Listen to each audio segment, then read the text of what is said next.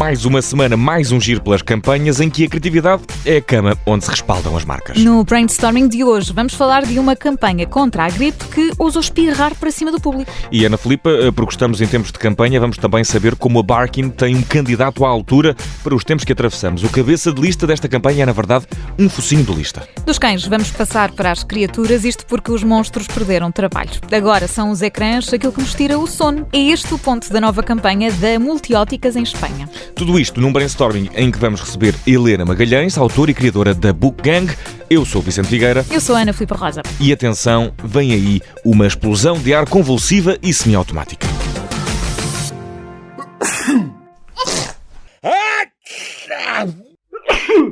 A nova campanha da AstraZeneca quer apelar às pessoas para que se vacinem contra a gripe e como é que está a fazê-lo? A espirrar para cima de várias pessoas, quer sejam pessoas no cinema ou meros transeuntes na rua. A AstraZeneca criou um filme em que uma jovem engripada, que fala com as pessoas através de uma câmara, espirra em plano fechado em frente à câmara. Vamos explicar isto melhor. Ora, os pulverizadores atrás do ecrã de cinema ou instalados eh, nos mupis de rua fazem o resto, salpicam as pessoas com o alegado conteúdo do espirro desta jovem. Eu sei que pode ser desagradável, mas é seguro. Trata-se apenas de água. Certo é, Ana Filipa, que esta campanha tem o objetivo de sensibilizar as pessoas para a vacinação contra a gripe. Antes de espirrar, esta jovem sofredora de um resfriado avança alguns dados sobre a contaminação pelo vírus da gripe, alegando que muitas vezes o efeito do vírus influenza é mais prejudicial do que, do que aquilo que podemos eh, pensar. E agora, no brainstorming, está na altura de seguir com uma campanha inspirada pela campanha. Who let the dogs out? Who let the dogs out? Who Quem deixou os cães sair, no caso do que vamos falar, foi a marca portuguesa de nutrição e saúde canina Barkin. É, em tempos de campanha eleitoral, a Barkin deixou os cães sair em defesa dos próprios interesses, com cartazes espalhados por todo o país. O cartaz revela a séria expressão de um cão-didato. É o título que a Barkin teve a criatividade de inventar e o cão escolhido para representar a marca é um Weimaraner. Não é um cabeça de lista, não vai constar no boletim de voto, mas é um focinho de lista que representa o partido imaginário dos dog lovers e promete caudas a abanar por esse país fora. É a nova campanha da Barkin com cartazes por todo o país. E se em Portugal os cães estão a fazer campanha em tempo de eleições, em Espanha a Multióticas alerta para os problemas que têm vindo a assombrar a carreira dos monstros que costumavam, eles sim, em tempos já idos, assombrar-nos o sono. My room is a place I hide with all my fears inside.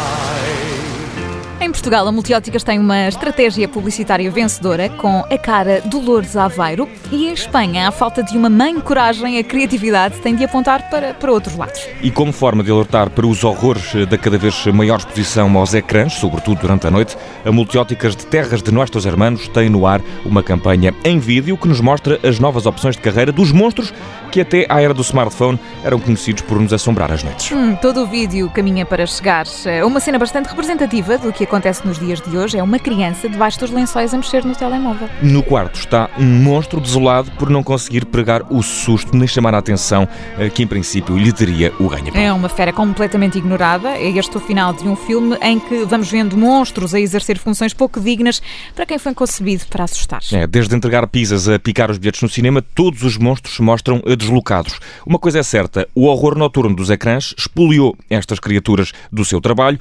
A monstruosidade que hoje impera é a do screen pollution, para a qual a Multióticas em Espanha chama a atenção. Telemóvel ou tablet, antes de ir dormir, é mau para os olhos e, com pensamento criativo por trás, também é mau para os papões desta vida. Posto isto, deixamos o que é mau para os olhos e seguimos com o que é bom para os ouvidos. Já a seguir no brainstorming, a Ana Filipa vai estar à conversa com Helena Magalhães, autora e criadora do Book Gang.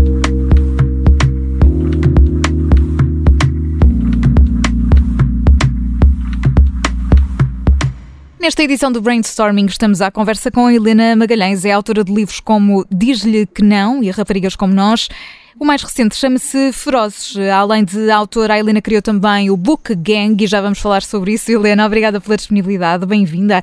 Já vamos explicar exatamente o que é o Book Gang, mas eh, no teu site podemos ler esta frase, eu tirei aqui um apontamento, apontei a frase, sempre desejei usar a minha voz para criar alguma mudança. Vamos começar por aqui, pode ser? Conseguiste, conseguiste alcançar essa mudança? Eu acho que sim. Uh, espero que seja uma mudança maior também ao longo do tempo, mas eu acho que já estou muito satisfeita com, com a minha, o, o uso que eu estou a dar à minha voz. Certo, e já vamos falar também um bocadinho sobre, sobre isso, porque é este de facto uma voz muito ativa no feminismo também. Mas uh, os livros, uh, falando disso, são os livros que te encontram quando, quando estás uh, mais, mais perdida. Como é que tu começaste a apaixonar perdidamente por isto, por isto dos livros, da escrita? Como é que chegaste às letras? Uh, olha, curiosamente eu não, não fui para a Faculdade de, de Letras, uh, como era expectável, um, porque na altura estava meio perdida sem saber muito bem o que, é que havia de fazer e na altura eu achava que o jornalismo não era para mim. Eu tinha aquela ideia de. Ah, eu não tenho o perfil de andar de microfone na mão a entrevistar pessoas na rua. Uhum. E então acabei por colocar de lado o jornalismo e, e, mais tarde acabei por ir trabalhar em jornalismo, pelo que acho sempre curioso estas como a vida nos vai empurrando. É, dá muitas não, voltas, mas acabamos sempre por sim. encontrar o caminho, não é? Leva-nos para onde temos que ir, não é? Mas na verdade, os livros sempre fizeram parte da minha vida desde que eu era criança, e, um, mas eu sempre achei que uh, era impossível trabalhar em literatura em Portugal. E, hum, e, e, e, a escrita para mim era um hobby. Nunca também acreditei que a escrita pudesse ser algo uh, profissional em Portugal, porque também não, não cresci com essa representatividade, não é? E uma das coisas em que eu batalho muito é que eu acho que nunca houve, houve muita pouca representatividade feminina na escrita em Portugal. E eu acho que uh, quando eu comecei a estar mais atenta a isto foi quando eu percebi que. Um, se calhar o meu percurso, que sempre foi, sempre trabalhei com mulheres, uh, mas se calhar era um pouco por aí, por criar essa representatividade que, que eu acho que não há e que se calhar se houvesse quando eu era mais nova, não é? Se calhar uhum. eu tinha ido para letras. Uh, ou seja, eu sempre escrevi desde que eu era muito, desde muito criança, mas uma vez que eu não tinha esta representatividade, eu não achava que pudesse ser escritora, não é? Era uma coisa que para mim era muito utópica, era como dizer que queria ser astronauta ou que queria ser malabarista, não era uma coisa real, palpável. Então eu acho que o Book Gang começa a criar essa representatividade ao trazer e a lançar novas autoras cada vez mais jovens que acabam por falar à geração de hoje, não é? E às vezes eu penso que. Uh, tal como eu me sentia assim aos 15 anos, acredito que há milhares de raparigas de 15 anos em Portugal, nos, nos seus quartos, a ler os seus livros e a sonhar em escrever, e que hoje elas tenham essa representatividade. E explica-nos um bocadinho, Helena, como é que funciona o Book Gang, exatamente. Olha, o Book Gang começou, na verdade, como um clube do livro e eu acho que eu posso até partilhar isto aqui convosco. Uh, em janeiro de 2019, não sei se muita gente sabe, mas eu trabalhava para o Observador e eu estava muito desmotivada e muito perdida no sentido que eu queria fazer alguma coisa a ver com livros, Uh, e não sabia por onde começar. E então, na altura, mesmo para fazer alguma coisa para estar mais, mais ocupada, nem, nem é bem ocupada, mas para fazer para algo. Para te sentires concretizada? Sim, exatamente. Para procurar fazer algo que me desse prazer fora do meu trabalho, que na altura escrevia para o Observador, eu criei o Book Gang, um, uma mera brincadeira, um clube do livro e, e pensei, se, se por aqui eu for também conhecendo e descobrindo mais leitoras, porventura elas serão também leitoras dos meus próprios livros. Então foi muito por aí.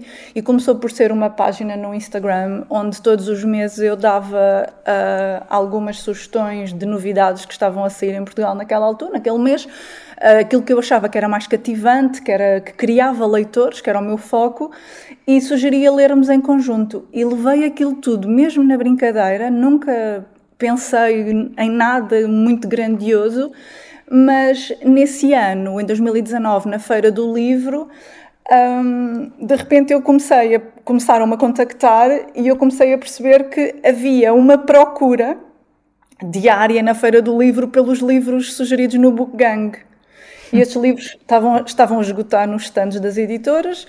E foi quando eu pensei: se calhar isto é mais do, do que um hobby calhar isto está a ficar maior do que, do que eu e se, está na, se calhar posso fazer daqui alguma coisa mais séria. E foi quando o Book Gang então acabou por. Uh, uh, comecei a focar mais o Book Gang com uma visão mais estratégica. Acabei por criar a livraria do, do, do Book Gang e ele acabou por ser uma subscrição mensal de, de venda de, de livros. Portanto, tudo isto foi, foi crescendo também. Voltando aqui à, à escrita, Helena, um, qual é, qual é o processo criativo que utilizas para começar um livro? Como é que lidas com a sensação de ter uma página em branco e de começar a primeira linha? Como é que isso se processa? Olha, não é uma coisa com a qual eu lide muito, para, ainda, não, vou reformular, não, não é uma coisa com a qual eu ainda lidei, uh, porque o, o Raparigas Como Nós em particular, era um romance que eu já estava a escrever já desde há alguns anos, mais ou menos desde 2016, e que já estava meio escrito, mesmo ainda antes de eu lançar o primeiro. Uh, que não foi esse. Uh, e esse livro era muito inspirado um pouco nas minhas memórias uh, da, da adolescência e eu queria muito escrever um romance que falasse muito sobre a pressão dos pares, não é? Uhum. Sobre. Sobre o crescemos rodeados de pessoas diferentes de nós e o impacto que isso vai ter em nós, a nível de drogas, de, de bullying, de, de, de, tanta coisa no nosso, na, de quando nós estamos a crescer. E eu, eu queria muito escrever um, algo so, sobre isso, so, porque foi algo que, que, impactou muito o meu, o meu crescimento. De modo que esse livro já estava mais ou menos escrito e, entretanto, o Frozes também escreveu-se um bocado a si próprio, porque é um bocado uma autobiografia, uh, mas neste momento o próximo livro também já está meio escrito e também já tenho um outro próximo, pelo que eu não tenho, eu não estou ainda, graças a Deus, ainda não lidei com esse medo da folha em branco ou de não ter uma, uma ideia, mas uma, uma das coisas que eu até costumo falar com muita, muita gente que me aborda que está, que está a escrever, ou que quer escrever, ou que escreve também, é que hum, às vezes as coisas chegam até nós das formas mais improváveis e hum, às vezes as pessoas estão tão. Uma, uma das coisas que eu mais partilho é que a escrita não pode ser regrada, não é? Claro que eu sei que há muitos escritores que são extremamente regrados e que escrevem diariamente dentro daquele horário e comigo isso nunca funcionou. E eu digo sempre que hum, para as pessoas se abstraírem, porque às vezes as coisas, as ideias e as coisas que mais me surgiram, tanto para o Raparigas como agora para este próximo, uh, foram coisas uh, em que eu estava a fazer outras coisas. E subitamente fez assim um pop na minha cabeça pelo que eu acho que ficarmos sentados ao computador a olhar para a folha em branco, acho que é o pior que um aspirante a escritor pode fazer. É capaz de ser um bocadinho frustrante. Sim, Helena, olhando, este é um programa sobre marcas e olhando para aquilo que tu vais eh, fazendo, para este crescimento que já falámos aqui do, do Book Gang, tu, tu olhas para o teu trabalho, para a voz que estás a construir também, desta forma estratégica, como se de uma marca se tratasse também. O que é que o futuro reserva nessa tua, nessa tua perspectiva? Eu acho que hoje em dia todos nós uh, que estamos presentes nas redes sociais e que usamos as redes sociais para criar um trabalho, todos nós acabamos por nos tornar nós próprios uma marca, não é? A nossa própria marca. E um, a forma como nos expomos e a estratégia que fazemos uh, realmente é algo em que eu penso muito, mas honestamente eu tento pensar menos até. Uh, porque eu acho que penso muito em estratégia e no que é que aquilo que eu estou a fazer hoje pode ter impacto uh, amanhã. Eu tenho muito planeamento a nível eh, pessoal e profissional porque eu acho que uh, a minha persona, Helena, não é? Aquela pessoa que eu sou a nível pessoal já não já está muito misturada com a minha persona profissional, não é? Então tudo o que eu faço acaba por ser um bocado a pensar na, naquilo, no lugar para onde eu quero ir, por, por assim dizer. Agora, em janeiro, eu vou abraçar eh, um projeto novo literário, uma que ainda não posso dizer, mas, ou seja, este passo que eu vou dar agora, que vai, uhum. que vai também ter, vai tenta ter impacto, vai tentar ter impacto na literatura e no mercado em Portugal, acabou por já ser uma estratégia que eu também já vinha, se calhar inconscientemente, delinear. A construir. É? Uhum. A construir-se, mas se calhar na altura estava a ser um pouco inconsciente e nunca pensei que seria por aí o meu caminho, porque eu sempre disse que nunca iria trabalhar numa, numa editora. Uh, e. Um, e já assim a desvendar um bocadinho o véu, a levantar um bocadinho o véu, mas eu acho que tudo, todos nós somos uma, uma marca uh, mesmo quem não trabalha nas redes sociais e mesmo quem. Tudo aquilo que nós fazemos acaba por ter que ser planeado e, e, estratégico, e eu acho que este é o melhor caminho, porque se nós estivermos extremamente focados no que é que nós queremos, isso é uma crença que eu tenho mesmo muito enraizada dentro de mim, se nós estivermos uh, uh, focados e, se, e, soubermos muito bem o que é que nós queremos fazer, nós vamos acabar por estar sempre a planear até de forma inconsciente. E Helena, para quem te está a ouvir e quer acompanhar o teu trabalho, quer fazer parte do Book Gang, qual é a forma mais fácil? A forma mais fácil de poderem encontrar o Book Gang é no Instagram, uh, em HM Book Gang, e, e também o site. No site têm tudo, mas no Instagram acaba por ser uma, uma, uma comunidade muito ativa e podem. Eu estou sempre a partilhar tudo também o que as, as outras leitoras estão a partilhar e acaba por haver muito uma. Há uma interação grande, não é? Também na, na página. Entre, entre, as pessoas, sim. Pelo que há, muita, há muito incentivo à leitura por lá. Isto é uma coisa engraçada, que é, às vezes eu gosto muito de partilhar aquilo que as, que as pessoas estão a dizer sobre, sobre os livros. E às vezes eu noto que no dia em que eu partilho muita coisa, num dia em que eu seja muito ativa e que esteja a partilhar muitas coisas que as pessoas estão a dizer, nesses dias de repente há uma enchente de vendas com esse livro. Pelo que eu percebo que realmente esta motivação das pessoas estarem a ver outras leitoras, o que é que elas estão a dizer, acabam por ficar muito incentivadas e a querer também aderir, pelo que isto acaba por ser uma win-win para toda a gente. É isso mesmo, portanto basta seguir também a Helena Magalhães eh, no Instagram para estar a par de tudo, a página do Book Gang, a Helena que foi a nossa convidada de hoje. Obrigada, Helena. Obrigada eu.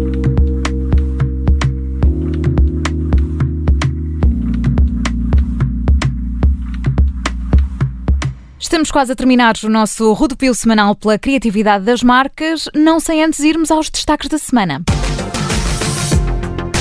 E em destaque esta semana começamos com a criatividade do humorista britânico Ricky Gervais, que já viu a terceira temporada de Afterlife estrear na Netflix. A série continua a ser um sucesso e muitos dos momentos mais emocionantes que a produção nos traz têm lugar no banco de um cemitério onde está enterrada a mulher de Tony, a personagem principal, interpretada pelo próprio Ricky Gervais. O banco é já um emblema da série Afterlife, é onde Tony se senta à conversa com uma amiga bastante improvável. Ora, a criatividade salta agora dos ecrãs para alguns parques de Inglaterra, isto porque foram doados bancos exatamente iguais àqueles em que, na série, a personagem interpretada por Ricky Gervais vai recuperando a esperança, muitas vezes à conversa com Anne, a tal amiga improvável. Esta é uma parceria de Ricky Gervais e da Netflix com uma organização de prevenção do suicídio no Reino Unido. São no total 25 bancos espalhados por toda a Inglaterra, com uma mensagem escrita: A esperança é tudo. Os bancos têm também códigos QR que encaminham os visitantes para plataformas de ajuda online. E a fechar este brainstorming, vamos olhar para a nova campanha da Associação Salvador, que em tempos de campanha está a pedir aos políticos que se ponham no lugar de pessoas com deficiência motora. É uma campanha com várias imagens espalhadas pela internet em que se joga criativamente com as cores e nomes de cada partido. Nestes cartazes podemos ler eh, perguntas como: será democrata que até para votar nos faltem acessos? Ou até mesmo afirmações como, por exemplo, temos queixas em bloco sobre a acessibilidade nas ruas e edifícios. São apenas dois dos nove cartazes desta campanha. Todos os partidos com representação parlamentar são subentendidos nestas imagens. O foco da Associação Salvador é chamar a atenção para a falta de reparo que a lei das acessibilidades tem merecido nos últimos anos. É uma campanha para ter em conta nesta campanha eleitoral. O brainstorming está de regresso para a semana. Até lá!